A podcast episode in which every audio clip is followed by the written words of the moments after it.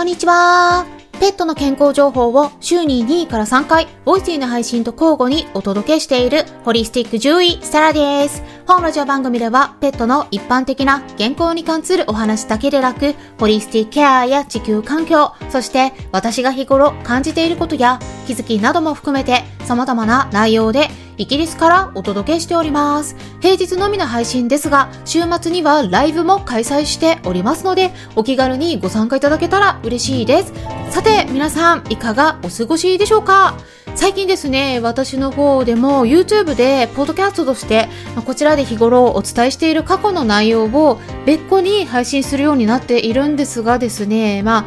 まあそれだけね、いろんな人たちに届けられるようになってきたということなのかもしれないんですが、まあアンチコメントいただく機会が増えているんですよね。うん。まあそこでいろいろと思うことがありまして、まあ一昨日にもですね、ツイートさせてもらったところなんですが、まあこういうのってね、やっぱりコミュニケーション次第なのかななんて感じてるところもあるんですがね。まあ、そして最近ですね、別件で、えー、 stand.fm のメンバーさんから直接メッセージもいただいてて、で、とある飼い主さんと獣医さんとのやり取りで、まあ、いろいろと感じられることがあったということでね、うん、まあお話があって、えー、私ちょっとね、あの、お返事とかはなかなかできてないんですが、あのメッセージの方は全部確認させていただいてます。で、まあ今回ですね、そちらについて、えー、あんまりね、あの、個人名とかは出さずに、一般的な話として皆さんにも一緒に考えていただくきっかけになればいいかなと思ってお話ししてみますので、興味のある方はぜひ最後まで聞いてみてください。っていうことで、まずですね、最初に皆さんに究極の選択の質問ね、してみたいなって思うんですよ。はい。で、それでは行きますよ。用意はいいですか？はい。一緒に暮らしているワンちゃん猫ちゃんなどの動物さんが具合悪くなった時に、どちらの獣医さんに見てもらいたいですか？今から2つお伝えしますので、どちらか選んでみてください。まずその1。知識も技術もあって、まあ、腕も確かで、たくさんの動物たちを治してきている。そういう口コミがたくさんあるけれども、まあ、コミュニケーションがちょっとうまく取れない人だっていうことで、動物への扱いもちょっといまいちだったり、飼い主さんへの温かい気遣いがない獣医さんですね。で、二つ目としては、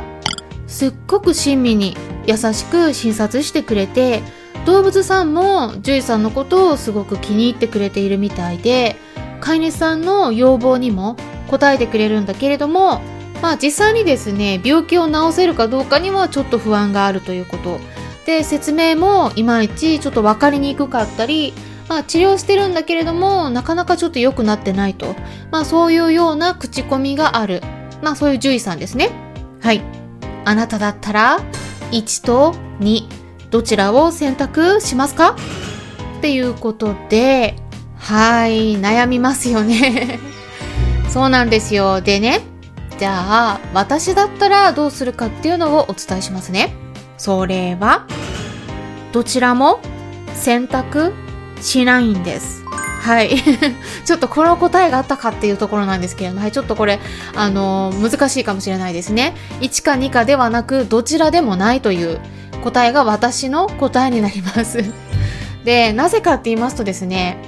まあ私自身、獣医師っていう立場で皆さんにお伝えするんですが、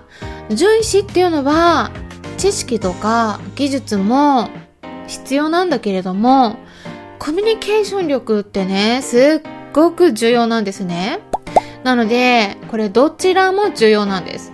両方必要であって、えどちらか片方が優れているからといって、他の部分をそれで補えるっていうことにはならないんですね。で、例えばですね、このあたりちょっと点数化してみた場合に、知識とか技術に関しては90点だとしましょうね。うん。で、なんだけれども、例えば、まあ、コミュニケーション力っていうのが、まあ、60点とか70点。まあ、そういう人ね、たくさんいるんですよ。うん。まあ、私もね、何点かっていうのはちょっと 言えないですけれども、はい。私、自分のことはちょっと言いづらいですけれども、でも、努力はしてますよ。で、まあ、逆にですね、このあたりについて、もうね、自分は獣医師っていう仕事にだけ集中してやってるんだから、まあ、コミュニケーション力は求めないでくれとかね。あとは、まあ、ちょっとそこまで求めてくるのは要求しすぎだと。まあ、そういうふうに思っている獣医さんが、もしもですね、いたとしたら、まあ、それはですね、ちょっと古い考えっていうか、まあ私からするとね、ちょっと大きな勘違いだと思うんですよ。まあ今の時代はですね、昔と違って、飼い主さんとどうやったらうまくコミュニケーション取っていけるのかっていう視点とかね、接客業としてのマナーについても、学会とかでもね、獣医さん向けにセミナーがあるくらいなんですよ。なので、まあ、どちらか片方だけ目指しても良くないんですね。ダメなんです。うん。なのでですね、もしもこの音声を聞いてくださっている方の中で、ご自身の甥っ子さんとか姪っ子さんとかね、もしくはお子さんが獣医さんとか動物看護師さんとか、そういった職業に就きたいとかね、そんな風に思っている子が身近にいる場合はね、えー、このことね、ぜひお伝えしておくのがいいと思うんですよ。うん。ここね、勘違いしてはいけないんですね。で、私がね、獣医師になりたての時によーく言われたのが、獣医師っていう仕事は動物相手のように感じられるかもしれないけれども、そうではないんだよっていうことで、実は人間相手の仕事なんだよっていうことなんです。で、まあこれ本当にその通りなんですよね。まあ結局治療の方針っていうのは飼い主さんが決めることになるので、まずは飼い主さんときちんとコミュニケーションとって、で、その方が何を求めているのかっていうのを理解して、で、それを最優先にして二人三脚でやっていかないと、どんなに治療のスキルが高くても、飼い主さんが求めていないことに手を出してしまったりしてね、クレームを受けるっていうことになってしまうわけなんですよ。だから、私もですね、いろんな獣医さん見てきてるんですけれども、このあたりね、あの、きちんと上手い方いるんですよ、たくさんね。で、なおかつ知識も技術も豊富な先生たくさんいます。うん。だからですね、どちらか片方だけ優れてたらなんかそっちがね、素晴らしいことのように思うかもしれないんですけれども、結局私たち飼い主としては直してほしいっていう気持ちがあると思うのでね、なんか直してしまうんだったら、それができるんだったらコミュニケーション力なくてもなんか素晴らしい先生っていう風に思われがちなんですが、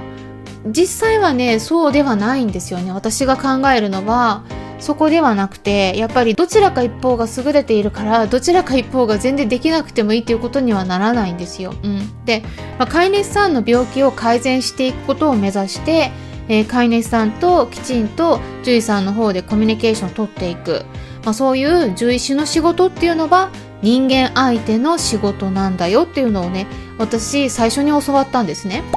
で、まあ実際にはですね、えー、ちょっと私のことをお伝えすると、まあ小さい時からですね動物たちに助けられてでそこで獣医師になろうって思った人間なので私はですねどちらかっていうと人間よりも動物の方が好きなんですね。こう比べちゃうとね、うん、っていうのは、まあ、これ今もあんまり変わらないんですけれども。でも動物さんを助けることができるのも人間の素晴らしいところっていうのは実感してるのでまあ、そういった同じ気持ちを持った飼い主さんと一緒にこうやってお話ししたり、飼い主さんのお気持ちをお伺いしたり、で、そこで実際に動物たちが良くなってくれたら、本当にそれはもうすっごく嬉しいことなんですね。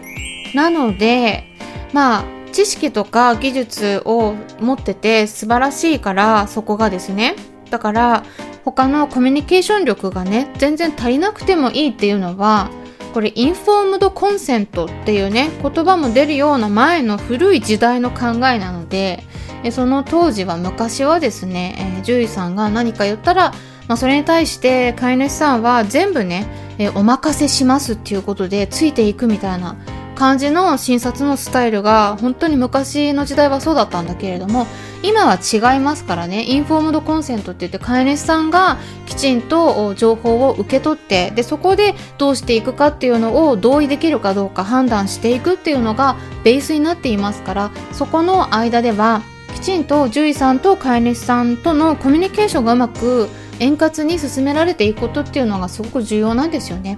なので、まあ、良い獣医さんの見極めとしてはきちんと飼い主さんとのコミュニケーションを大切にしている人なのか？でそしてそれだけではなくて、えー、もちろんですね日々知識も取り入れて、まあ、専門的な技術も身につけようというふうに少なくとも努力している人なのか、まあ、この辺りについて確認していくといいのではないかなって思います。ただ、まあ、やっぱりですね地域によってはこの辺りの獣医さんの意識の差がだいぶあるかなっていう印象もあるんですよね。うん、なので、まあ、あの地域ではそうやって理想ばっかりを追い求めてても、まあ、100%完璧な人は全然見つからないとかねあのもちろんこれも欠点っていうのは必ず誰にもあの持ってるものなのでだからそういった良くない点を見つけた時に、まあ、それが許せる範囲なのかっていうのをね、えー、ちょっと考えていただくといいのではないかなって思うんですね。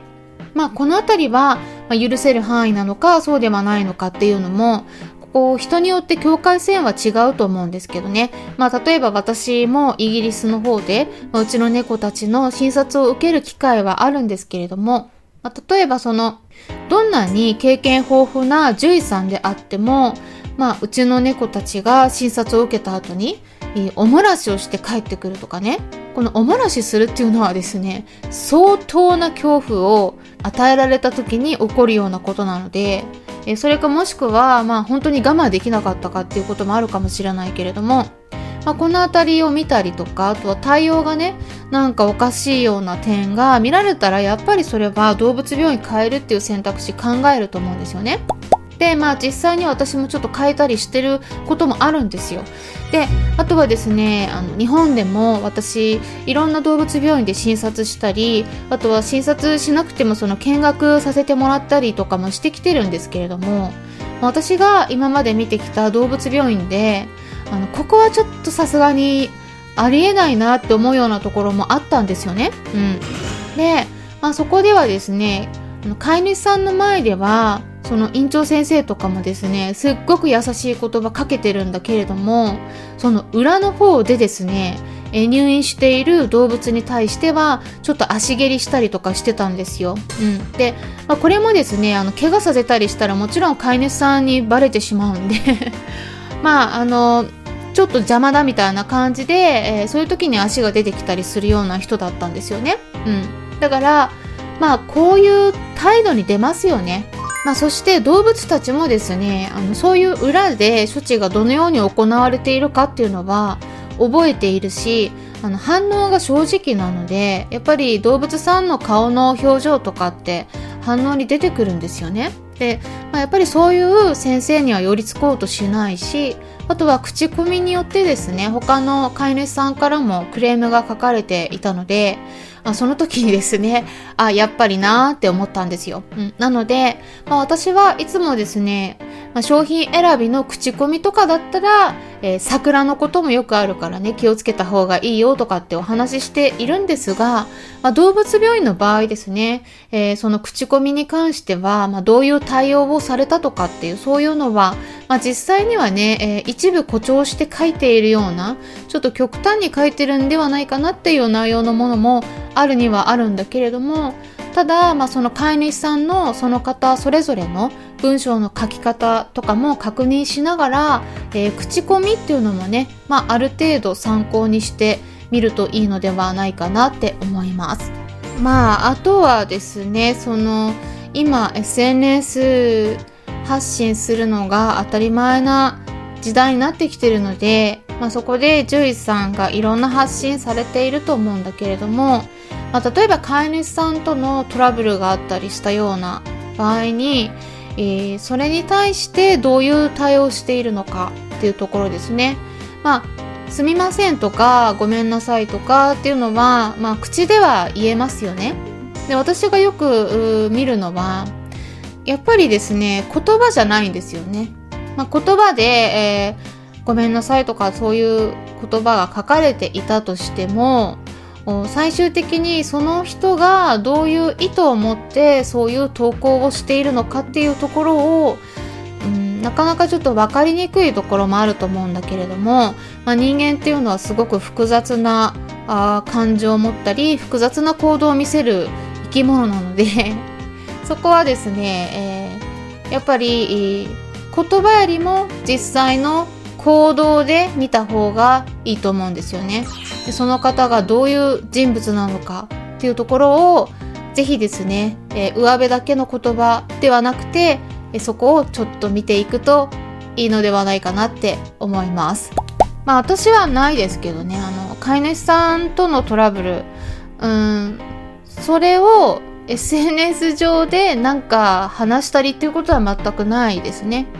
ということで、まあ、結論としてはですね、やっぱり獣医さんと飼い主さんとのコミュニケーションってすっごく重要なんですよね。それは実際に治療を受ける動物さんのために、えきちんとやっていくことがね、本当に重要になってくるので、えー、まあ、意外にもね、え、獣医側としては、経験が増えれば増えるほど、このあたり軽く考えられがちになってくるのでね、えー、まあ、獣医さんの対応を見て、動物病院選びっていうのをしていくといいのではないかなって思います。まあ、今回もともとはきっかけとして、スタンド FM のメンバーさんから頂いてた情報があったんですけれども、まあ、そちらに関連するような内容については、えー、実はですね、以前、第849回目の放送として、えー、重要をインスタグラム Threads からの情報の注意点ということでお話しした回もありましたので、まあ、後半はですねメンバーさんしか聞けない状態になっているんですがまだ聞いてない方はねそちらもチェックしてみていただけるといいのではないかなと思います。そしてですねいよいよ本日になりましたよ。7月21日金曜日の夜9時からVoicy の方でコラボライブを開催します。はい。はい、ということで、えー、 Voicy パーソナリティのマッツンさんと一緒に暮らしているワンちゃんのトイプードルさんのお悩みについてお答えしていくことになります。まあ、メッセージの方で聞きたいことということでね、お伺いしているのが、朝昼晩と決まった時間にご飯を食べないとかね、えー、あとは涙焼けについて、そしてトイレシートをガリガリ噛む癖があるということ、そして黄色い液体を吐いたりする、そのあたりの原因についてとか、まあ、いろんなことがありますので、一緒にお話できればと考えておりますから、ぜひぜひ気になる方はご参加いただければと思いますし、同じ日の明日の夜10時10分からは、おむすびチャンネルの方でライブを開催します。はい。はい、ということで、こちらはですね、えちょっとここだけでしかお話しできない内容も含めてお話ししているんですけれども、イギリスの方から、えー、動物とか健康とか、あとは経済関連ニュースということでね、えー、いろいろと参加者の方からのご質問にお答えしていくというコーナーになっておりますので、えー、もしも興味がありましたらね、おむすびチャンネルは会員の方でしか参加ができない状態になってるんですけれども、概要欄のところにリンク先も詳細について記載してありますので、興味のある方はぜひ合わせてチェックしてみてください。ということで、これからもためになる情報発信していきますので、よろしければいいねボタンのクリックを押していただいたり、フォローしてくださると嬉しいですし、もしも周りにこういった私がお届けしている情報に興味のありそうな方がいらっしゃったら紹介してもらえたらさらに嬉しいです。いつも私の Twitter の方をリツイートしてくださったり、Instagram の方でもいいねボタンを押してくださったり、紹介してくださってる方々、本当にありがとうございます。励みになっております。それでは、またお会いしましょう。ホリスティック獣医、サラでした。